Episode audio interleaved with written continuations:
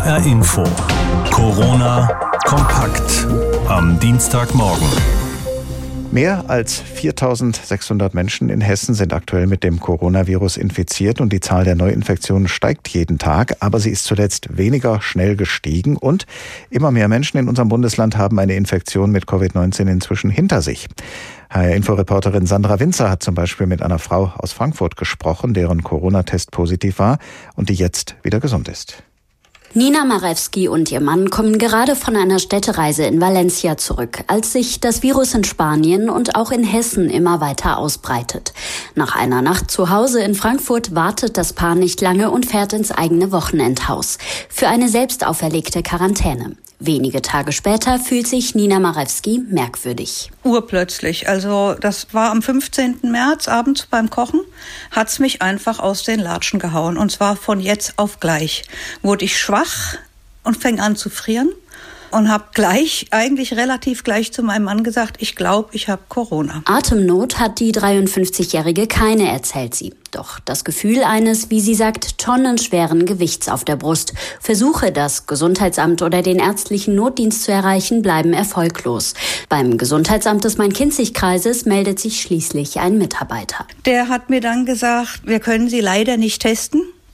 Sie waren nicht in einem Risikogebiet. Da sagt er, ja, wir können, wir sind überlastet, wir können nur noch systemrelevante Berufe testen. Als Schriftstellerin gilt die Frankfurterin nicht als systemrelevant. Gemeinsam mit einem Mediziner aus dem Bekanntenkreis macht sie selbst einen Abstrich und schickt diesen auf eigene Kosten in ein Labor nach Hamburg. Die haben gesagt, ich bin positiv mit einer sehr hohen Virendichte.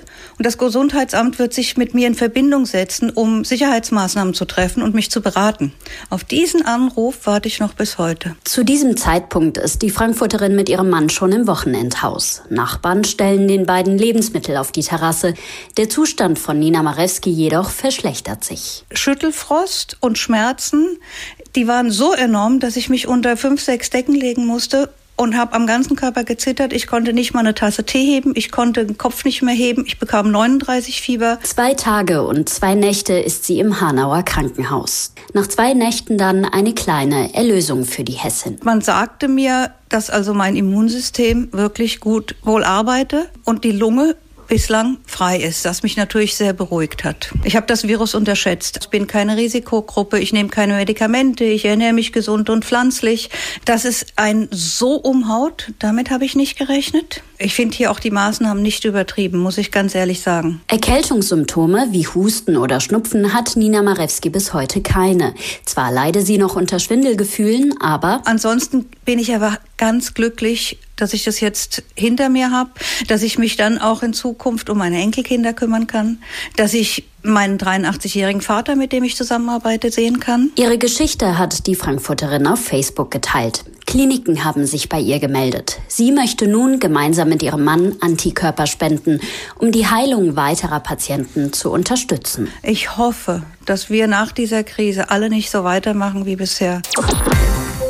Erst isoliert in seinem Amtssitz in der Downing Street, dann im Krankenhaus und dort jetzt auf der Intensivstation. Der Zustand des britischen Premierministers Boris Johnson hat sich gestern Nachmittag weiter verschlechtert, zehn Tage nachdem seine Corona-Infektion bekannt geworden war. Heute früh habe ich darüber mit unserem Großbritannien-Korrespondenten Jens-Peter Marquardt gesprochen und ich habe ihn gefragt, was wissen Sie heute Morgen darüber, wie es dem britischen Premierminister geht? Also wir wissen nur das, was seine Sprecher in der vergangenen Nacht mitgeteilt haben, dass sich eben sein Zustand verschlechtert habe, dass er jetzt auf der Intensivstation sei. Zur Vorsicht, wie es heißt, für den Fall, dass er beatmet werden müsse. Da gehen so die Meldungen ein bisschen durcheinander. Es heißt an anderer Stelle auch, dass er schon beatmet wurde. Aber das sagen die Sprecher auch. Er sei bei Bewusstsein und er habe es auch noch geschafft, mit Außenminister Raab zu telefonieren bevor er auf die Intensivstation verlegt wurde. Außenminister Raab ist ja der, der jetzt die Amtsgeschäfte übertragen bekommen hat. US-Präsident Donald Trump sagt, die USA hätten Johnsons Ärzten Unterstützung angeboten. Haben Sie irgendwelche Hinweise darauf, um welche Art von Unterstützung es sich da handeln könnte und ob Johnsons Ärzte eine solche Unterstützung in Anspruch nehmen würden? Ich weiß nicht, was Donald Trump da anbietet. Ich denke, dass äh, Boris Johnson in guten Händen ist. Er ist in einem staatlichen äh, Krankenhaus, im St. Thomas's Hospital. Das ist gegenüber des Parlaments auf der anderen Seite der Themse. Also er hat keinen langen Weg gehabt von der Downing Street dorthin in dieses Krankenhaus am Sonntagabend. Und es heißt aber auch, dass er keine Sonderbehandlung kommt, sondern dort behandelt würde wie jeder andere Patient.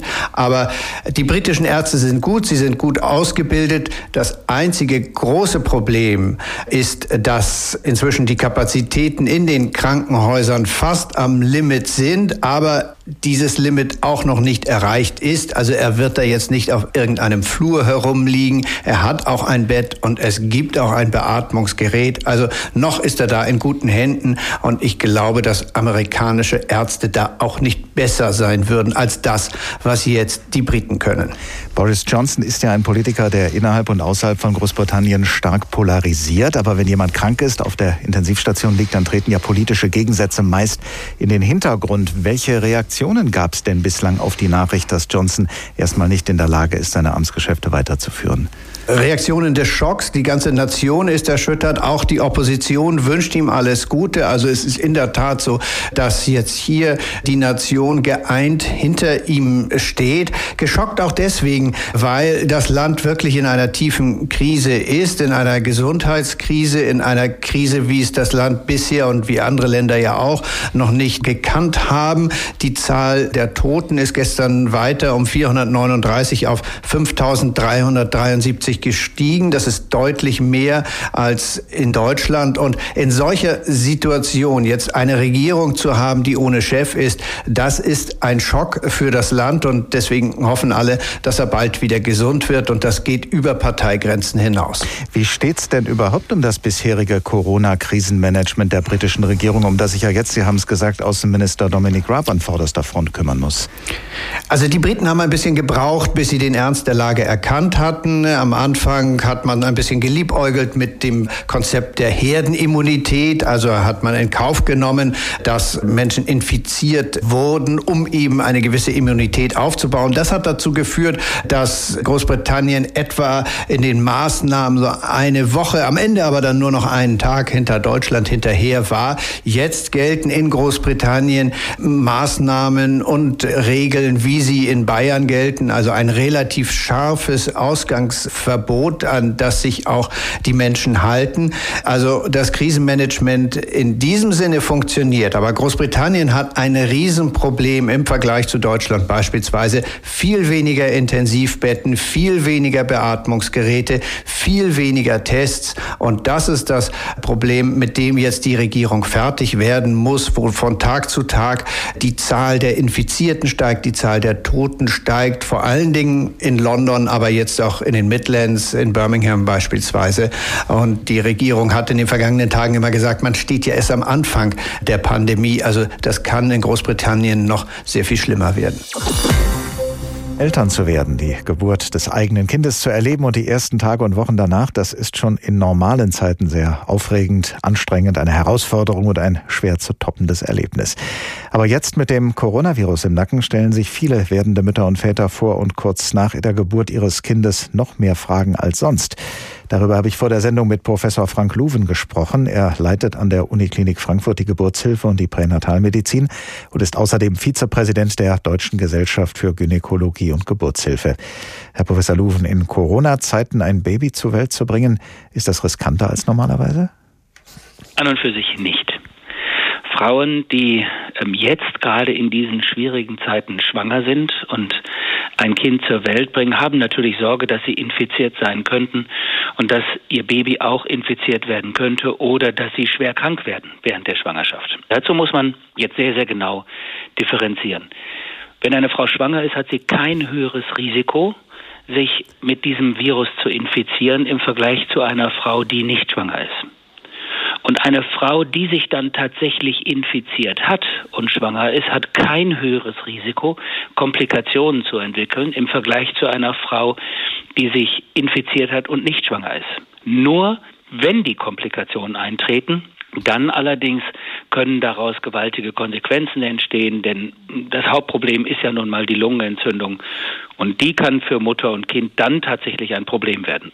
Viele Eltern stellen sich auch noch eine andere Frage, nämlich ob es überhaupt eine gute Idee ist, in der Klinik zu entbinden, weil dort zumindest die Gefahr bestehe, auf Corona-Patienten zu treffen oder sonst wie mit dem Virus in Berührung zu kommen. Was sagen Sie diesen Eltern? Das müssen Kliniken von vornherein durch alles, was organisatorisch möglich ist, natürlich ausschließen. Und deswegen haben die Kliniken, die uns bekannt sind, sind alle den Empfehlungen der Deutschen Gesellschaft gefolgt und haben Corona-positive und Corona-negative Bereiche ausgewiesen. Corona-negativer Bereich heißt, eine Frau ist getestet und hat keine Infektion. Corona-positiv heißt, sie ist entweder nicht getestet, ist ein Verdachtsfall oder sie ist sogar getestet. Und dann ist ein ganz besonderer zusätzlicher Schutz nötig für das Personal auf der einen Seite, für die Mutter und für ihr Kind auf der anderen Seite. Und wenn die Väter dabei sind bei Frauen, die nicht Corona-positiv sind, wohl aber auch keinen Test haben, bei denen müssen die Väter dann mindestens genauso gut geschützt werden. Das heißt, dann ist der Aufwand viel, viel größer, aber es soll natürlich auf keinen Fall so sein, dass man dann dadurch auch ein höheres Risiko hat, sich zu infizieren. Das wäre ganz schlecht. Zu Hause ist problematischer. Das muss man auch sagen. Risikopatienten sollten nicht eine Hausgeburt haben. Es ist ja eigentlich schon lange geradezu selbstverständlich, dass Väter bei der Geburt ihrer Kinder dabei sind. Aber wenn jetzt in Hessen immer mehr Krankenhäuser, auch das Uniklinikum Frankfurt, wo Sie tätig sind, entscheiden, dass werdende Väter draußen bleiben müssen, dann heißt das doch, dass äh, der Schutz vor Corona inzwischen auch schwerer wiegt als das Bedürfnis von Eltern, bei der Geburt ihres Kindes beieinander zu sein. Das ist eine ganz, ganz schwierige Abwägung. Wir alle wissen, wie wichtig es ist, dass eine vertraute Person, das ist heute in der Regel der Vater, der Partner oder die Partnerin in einer Lebensbeziehung, aber es kommt darauf an, dass eine vertraute Person dabei ist. Und das war auch schon immer so. Ich höre das jetzt sehr häufig, dass man sagt, ja, aber in 50er Jahren waren doch auch keine Männer dabei. Nein, aber vertraute Personen. Und das ist der entscheidende Punkt. Das ist etwas ganz Wichtiges. Und wenn dann aber Krankenhäuser möglicherweise dann einen ganz besonderen Versorgungsauftrag haben. Und das gilt natürlich auch für das Uniklinikum in Frankfurt. Denn wir sind nun mal nach dem Plan, den wir hier in Hessen haben, das Krankenhaus, in dem auch die schwierigen Fälle behandelt werden müssen. Dann müssen wir alles dafür tun, dass das Personal sich möglichst nicht infiziert. Sie wissen, dass in vielen Ländern auch dadurch die Krise in der Versorgung ausgelöst wurde, dass diejenigen, die einem dann eigentlich helfen sollen, die Schwestern, die Pfleger, die Ärztinnen und Ärzte selbst erkrankt waren und dadurch die Versorgung sich nochmal drastisch verkompliziert hat. Wenn ein neugeborenes Kind dann auf der Welt ist, dann ist es ja für die frisch gebackenen Eltern und gerade auch für das Neugeborene selbst ganz wichtig, viel Nähe zu haben zwischen ja. Eltern und Kind. Dazu gehört gerade auch das Kuscheln. Wie ist das damit jetzt angesichts von Corona? Raten Sie davon ab, auch wenn Nähe eigentlich wichtig ist, gerade für das Kind? Nein, davon müssen wir nicht abraten. Die Deutsche Gesellschaft hat dazu extra eine Empfehlung geschrieben. Wir haben eine ganze Reihe von Empfehlungen jetzt in der Corona-Phase gemacht, die man auf der Homepage auch anschauen und runterladen kann. Einmal für Schwangere, einmal für die Kreissäle in Deutschland. Und eine dritte ähm, behandelt eben auch die Situation des Stillens und des Bondings.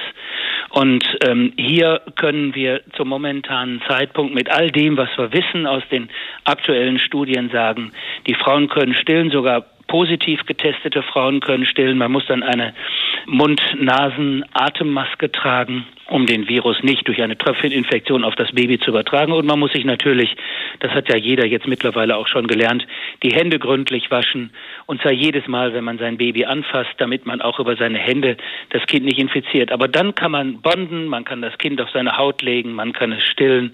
Das heißt, man muss den normalen Infektionsschutz beachten. Die Kinder können damit sehr, sehr gut umgehen und haben eine sehr, sehr, sehr, sehr geringe Wahrscheinlichkeit, sich überhaupt zu infizieren. Wenn überhaupt, dann sprechen wir momentan momentan nur von drei Fällen auf der ganzen Welt und auch da ist nicht klar, ob das tatsächlich darüber überhaupt entstanden ist. Nach der Geburt will natürlich auch die ganze erweiterte Familie den Nachwuchs bewundern und besuchen. In der Klinik geht das im Moment nicht, klar, aber wie sollte es die junge Familie damit halten, wenn sie wieder zu Hause ist? Da würde ich jetzt sehr empfehlen, der Bundesregierung zu folgen. Was wir hier in Deutschland frühzeitig und zum richtigen Zeitpunkt wohl gemacht haben, ist, dass wir festgestellt haben, wir wollen jetzt einmal die Bekannten und die Familie außer Entfernung genießen und wir werden alle wieder ein gutes Startsignal wahrscheinlich im Mai oder im Juni haben, wo wir auch wieder uns sehen können und wieder in Kontakt treten können. Jetzt sollte man es so machen, dass man tatsächlich zusammenbleibt, diese kleine Familie, die jetzt gerade da ist. Wir haben alle technischen Mittel, um das Internet zu nutzen und diesen Kontakt auch herzustellen. Das kennen andere, die über Distanz natürlich, über weite Distanzen manchmal sogar die Familien zusammenhalten müssen. Das sollten wir jetzt auch weiter respektieren. Also jetzt sind Oma und Opa nicht die richtigen, die jetzt das Baby besuchen, aber die können natürlich kontinuierlich am Internet zuschauen.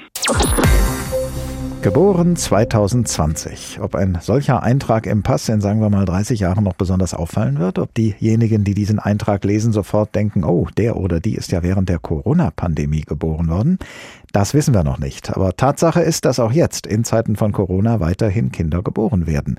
Und die Eltern, bei denen das bevorsteht oder gerade passiert ist, die machen sich wahrscheinlich einige Gedanken, wenn nicht sogar Sorgen. Wie schütze ich mich und das Kind und den Rest der Familie? Und ganz besonders wichtig, wo soll das Kind zur Welt kommen? Im Krankenhaus, im Geburtshaus oder lieber zu Hause? Unsere Reporterin Saskia Klingelschmidt hat sich umgehört unter Eltern. Für Markus und seine Frau, beide wohnen in der Nähe von Frankfurt, stand von vornherein fest, das Kind kommt zu Hause zur Welt, mit Hilfe von Hebammen. Also unsere zweite Tochter kam auch schon als Hausgeburt, im gleichen Haus schon und mit dem gleichen Team. Deswegen hatten wir jetzt an der Corona-Krise gar keine großen Änderungen am Plan machen müssen. Glück gehabt. Tochter Nummer drei erblickt zu Hause das Licht der Welt. Aber es hätte auch anders kommen können. Allerdings war natürlich ein großer Risikofaktor, dass wenn einer von uns äh, irgendwelche Symptome zeigt oder in dem Hebammenteam jemand Corona-Symptome zeigt, dass wir dann die Hausgeburt hätten nicht durchführen können. Und das wäre für uns blöd gewesen, für meine Frau, glaube ich, richtig schlimm. Und ähm, deswegen ist es gut und es hat alles geklappt. Und als Papa durfte er sogar bei der Geburt dabei sein. Das ist derzeit nicht überall erlaubt, vor allem nicht in den Frankfurter Geburtskliniken. Das Coronavirus soll sich ja schließlich nicht ausbreiten. Okay, aber was machen gebärende Frauen allein im Kreissaal? Das sei eine der Fragen, mit denen sich viele Schwangere jetzt beschäftigen, sagt Ola Piotrowski von der Miller Hebammenpraxis in Frankfurt. Außerdem noch, was ist, wenn ich in die Klinik komme und der Kreissaal ist total unterbesetzt, weil die Hälfte der Hebammen in Quarantäne sind? Oder wie machen wir das zu Hause bei Frauen zum Beispiel, die schon ein Kind haben, die jetzt das zweite, dritte Kind erwarten? Wie wird das, die erste Zeit mit Baby, wenn wir hier alle zu Hause hocken und mein Mann irgendwie noch Homeoffice machen muss? Wochenbett ist da ein ganz schwieriges Thema, ja. Dass jemand erkranken könnte, störe die wenigsten Schwangeren, meint die Hebamme. Dass der Partner aber den vielleicht wichtigsten Moment in seinem Leben verpassen könnte, schon viele. Es ist mittlerweile bekannt, dass alle davon profitieren, wenn auch der Vater bei der Geburt dabei sein kann. Und ich glaube, dass die Folgen, die das hat, wirklich sehr langfristiger Art sein können, dass wirklich die Bindung auch zwischen Vater und Kind extrem beeinträchtigt wird. Frauen mit einem Kaiserschnitt müssten noch länger allein im Krankenhaus bleiben. Erst nach fünf Tagen dürfte der Papa sein Baby im Arm halten.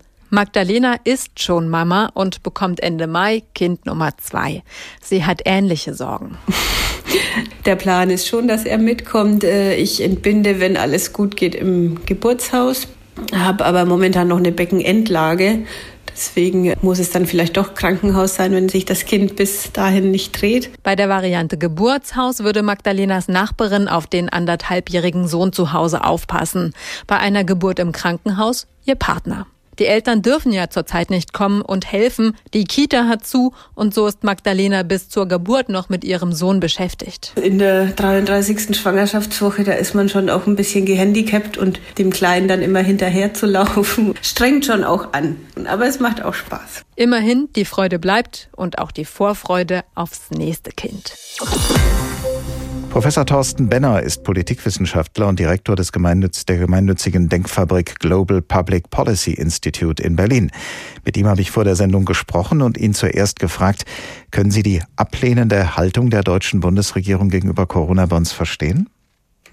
Ich kann verstehen, dass man da eine Diskussion darüber führt in der Öffentlichkeit, weil das natürlich eine Verpflichtung ist, die man eingeht. Aber was ich nicht verstehen kann, ist, dass die Kanzlerin wochenlang geschwiegen hat zur europäischen Diskussion.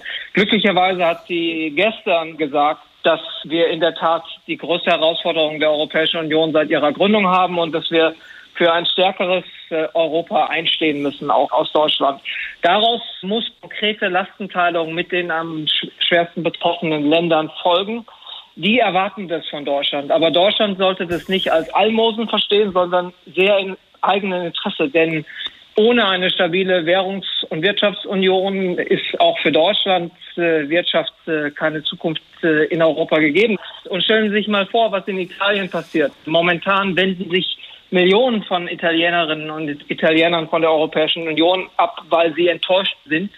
Wenn dort Herr Salvini übernimmt und Italien dann aus der Europäischen Union und dem Euro führen will, Frau Merkel hat recht. Das ist die größte Herausforderung. Es muss noch mehr kommen an konkreter Solidarität auch für ein Wiederaufbauprogramm nach der Krise. Da Sie gerade eben Italien erwähnt haben, gerade aus diesem Land kommen ja Klagen über mangelnde Solidarität in Europa, Klagen, die sich gerade auch gegen Deutschland richten. Es geht dabei allerdings nicht nur um Geld, sondern am Anfang der Krise sei Italien auch wichtiges medizinisches Material verwehrt worden, so der Vorwurf. Halten Sie diese Kritik, diesen Vorwurf mangelnder Solidarität auch über das Geld hinaus für gerechtfertigt? Ja, das sind katastrophal europäisch in diese Krise gestartet. Äh, das erste Signal aus Deutschland war ein Exportstopp für medizinisches Material, Masken und so weiter. Das kam bei den Italienern, die damals am schwersten betroffen waren, so an. Die Deutschen wollen alles für sich horten und haben nichts für uns. Stattdessen ist China zur Hilfe geeilt und hat mit großen PR-Vermögen dorthin Materialien geliefert. Das hat einfach äh, eine schlechte Grundstimmung gegenüber Deutschland und den anderen europäischen Ländern schaffen. Es half dann auch nicht, dass äh, der holländische Finanzminister gesagt hat, na schau mal wieder, die äh, faulen Italiener, die haben jetzt nicht genügend Rücklagen, um wirtschaftliches Wiederaufbauprogramm richtig anzukurbeln. Das war eine toxische Mischung. Mittlerweile gibt es äh, europäische Solidarität. Äh, Deutschland hat dieses Exportverbot wieder zurückgenommen. Wir liefern Hilfsmaterialien, wir nehmen auch Patientinnen und Patienten aus Italien und Frankreich auf. Das sind wichtige Zeichen, aber wir haben am Anfang sehr, sehr viel guten Willen verspielt. Noch nicht so lange zurück liegt die Entscheidung der Bundesregierung nun gezielt, Saisonarbeiter aus Rumänien nach Deutschland kommen zu lassen wegen der Ernte, damit die dabei helfen können. Bei vielen erweckt das auch den Eindruck eines sehr egoistischen Grenzmanagements nach dem Motto Deutschland zuerst. Wie viel nationalen Egoismus sehen Sie denn tatsächlich von Deutschland aus am Werke? Naja, da klar, jedes äh, der europäischen Länder hat sich jetzt erstmal eingeigelt, die Grenzen hoch und äh, das mit den Saisonarbeitern sehe ich persönlich nicht so problematisch. Wichtig wird jetzt sein, dass wir einen gemeinsamen europäischen Weg zur Lockerung der Grenzkontrollen finden, dass wir einen gemeinsamen europäischen Weg äh, aus äh, den restriktiven Maßnahmen finden, dass wir nicht eine Situation haben, dass Deutschland sagt, wir können jetzt in Deutschland das wirtschaftliche Leben wieder anfahren, aber wir halten unsere Grenzen geschlossen. Das muss gemeinsam mit äh, den europäischen Nachbarn passieren. Und das sind die wichtigen Signale, die in Zukunft gesendet werden, dass wir das gemeinsam mit unseren europäischen Nachbarn machen dass wir möglichst schnell wieder zu offenen Grenzen in Europa kommen. Wie kann man denn überhaupt es schaffen, wieder mehr Gemeinsamkeit und Solidarität in Europa herbeizuführen? Und wer kann das schaffen?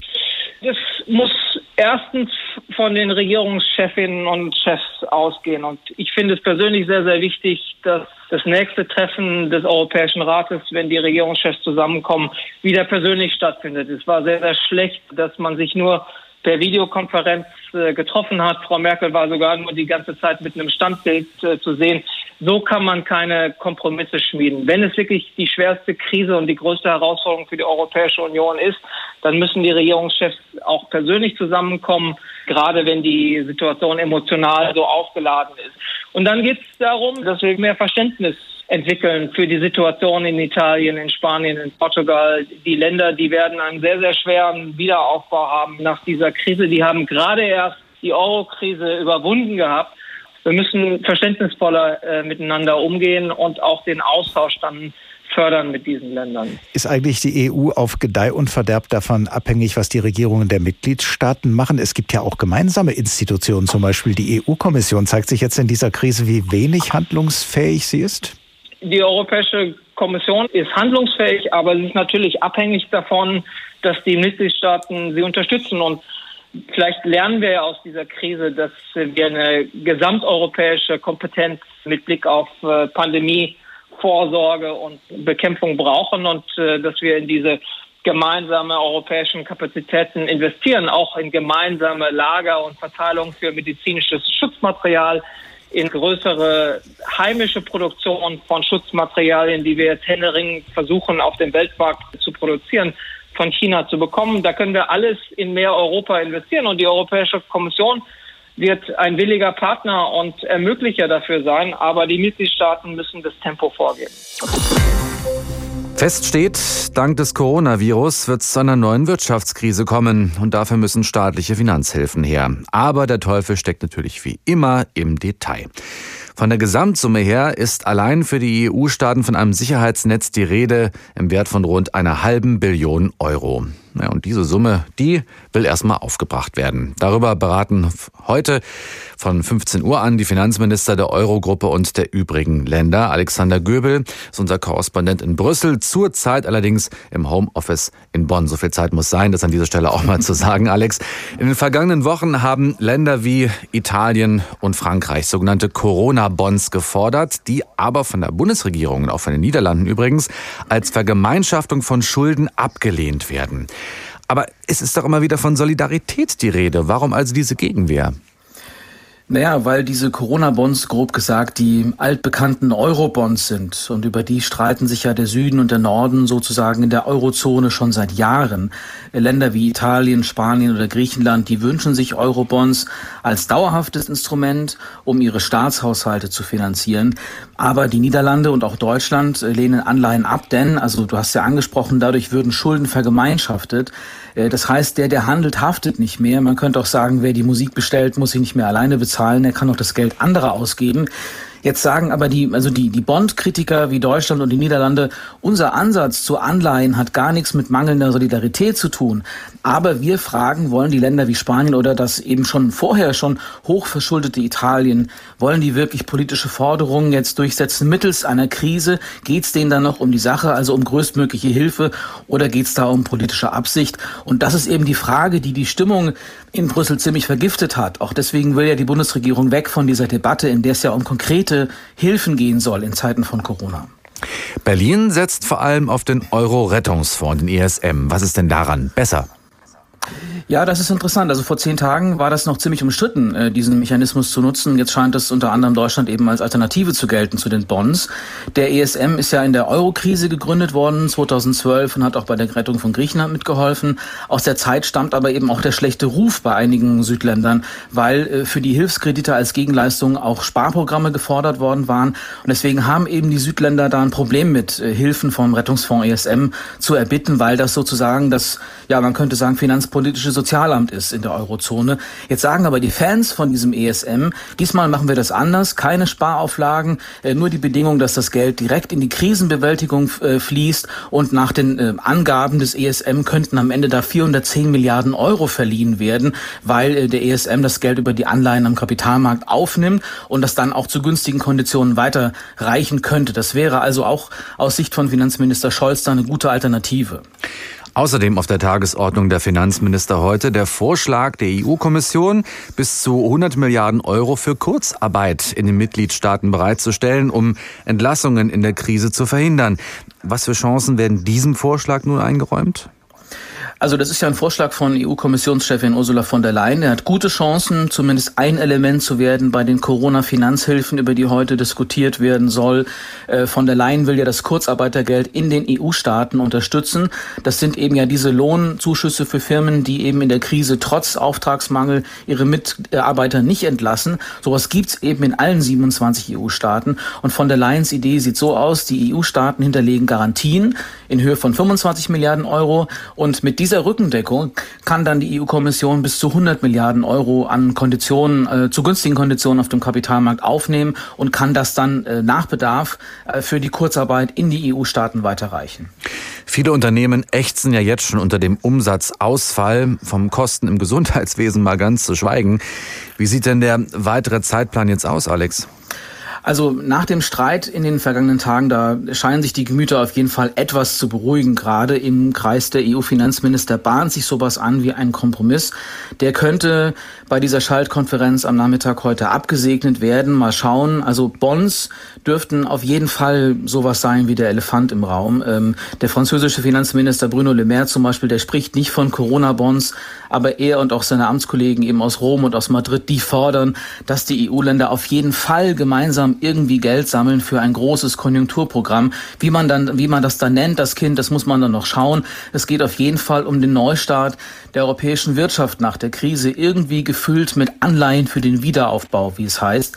Also wenn sich die EU-Länder irgendwie einigen können, wenn die sich irgendwie dazu durchringen, diesen Streit auch zu beenden, dann werden wir wahrscheinlich am Ende eine Mischung erleben aus EU-Kurzarbeitergeld, EU-Stabilitätsfonds. Dazu kämen noch Kredite der Europäischen Investitionsbank, immerhin auch 200 Milliarden Euro, die freigesetzt werden könnten. Das würde ungefähr so funktionieren wie bei der KfW, der Deutschen Kreditanstalt für Wiederaufbau. Ja, aber dann muss das Ganze eben noch äh, dem Rat vorgelegt werden, den Staats- und Regierungschefs. Und da wird es nochmal spannend, auch wenn natürlich allen klar ist, wenn Spanien und Italien zum Beispiel einbrechen, dann könnte das am Ende die ganze EU in den Abgrund reißen. Viele Menschen machen sich wegen des Coronavirus Sorgen um Angehörige oder auch um die eigene Gesundheit und manchmal werden die Sorgen so groß, dass Panik daraus entsteht oder eine gedrückte, ja depressive Stimmung, die einfach nicht mehr verschwindet. In solcher Lage bieten Psychotherapeuten und Therapeutinnen auch und gerade jetzt per Telefon ihre Hilfe an. Corona-Krisentelefon von Soesten, hallo? Laura von Soesten im Einsatz. Seit einer Woche ist die Psychologin an der Frankfurter Goethe-Universität gemeinsam mit anderen Ansprechpartnerin für Menschen, die durch Corona nicht mehr weiter wissen. Ihre Anrufer bunt gemischt.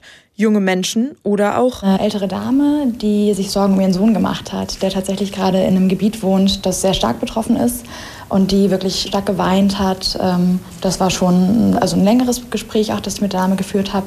Und die war aber auch am Ende ziemlich entlastet. Das war also ein sehr schöner Verlauf. Vor einer Woche hat das Institut für Psychotherapie die Nummer geschaltet. Solche Angebote zu machen für Professor Ulrich Stanier besonders wichtig, weil die psychischen äh, Auswirkungen der Pandemie ja sehr subtil sind. Also wir können es nicht so greifen wie zum Beispiel die wirtschaftlichen Gefahren, denen wir jetzt gegenüberstehen. Dabei hat die Isolation schon jetzt ganz konkrete Folgen für die Psyche. Die häufigsten Themen bei den Beratungen Angst vor Ansteckung, Angst um Angehörige, depressive Stimmung. Jeder Zehnte spricht mit den Psychologen über Panikattacken oder Suizidgedanken. Professor Stanier. In der Öffentlichkeit sehen wir, dass sehr, sehr viele Menschen sich halten an die ähm, Ausgangsbeschränkungen. Aber was in ihren Köpfen vor sich geht, ist nicht so offensichtlich. Umso wichtiger, darüber sprechen.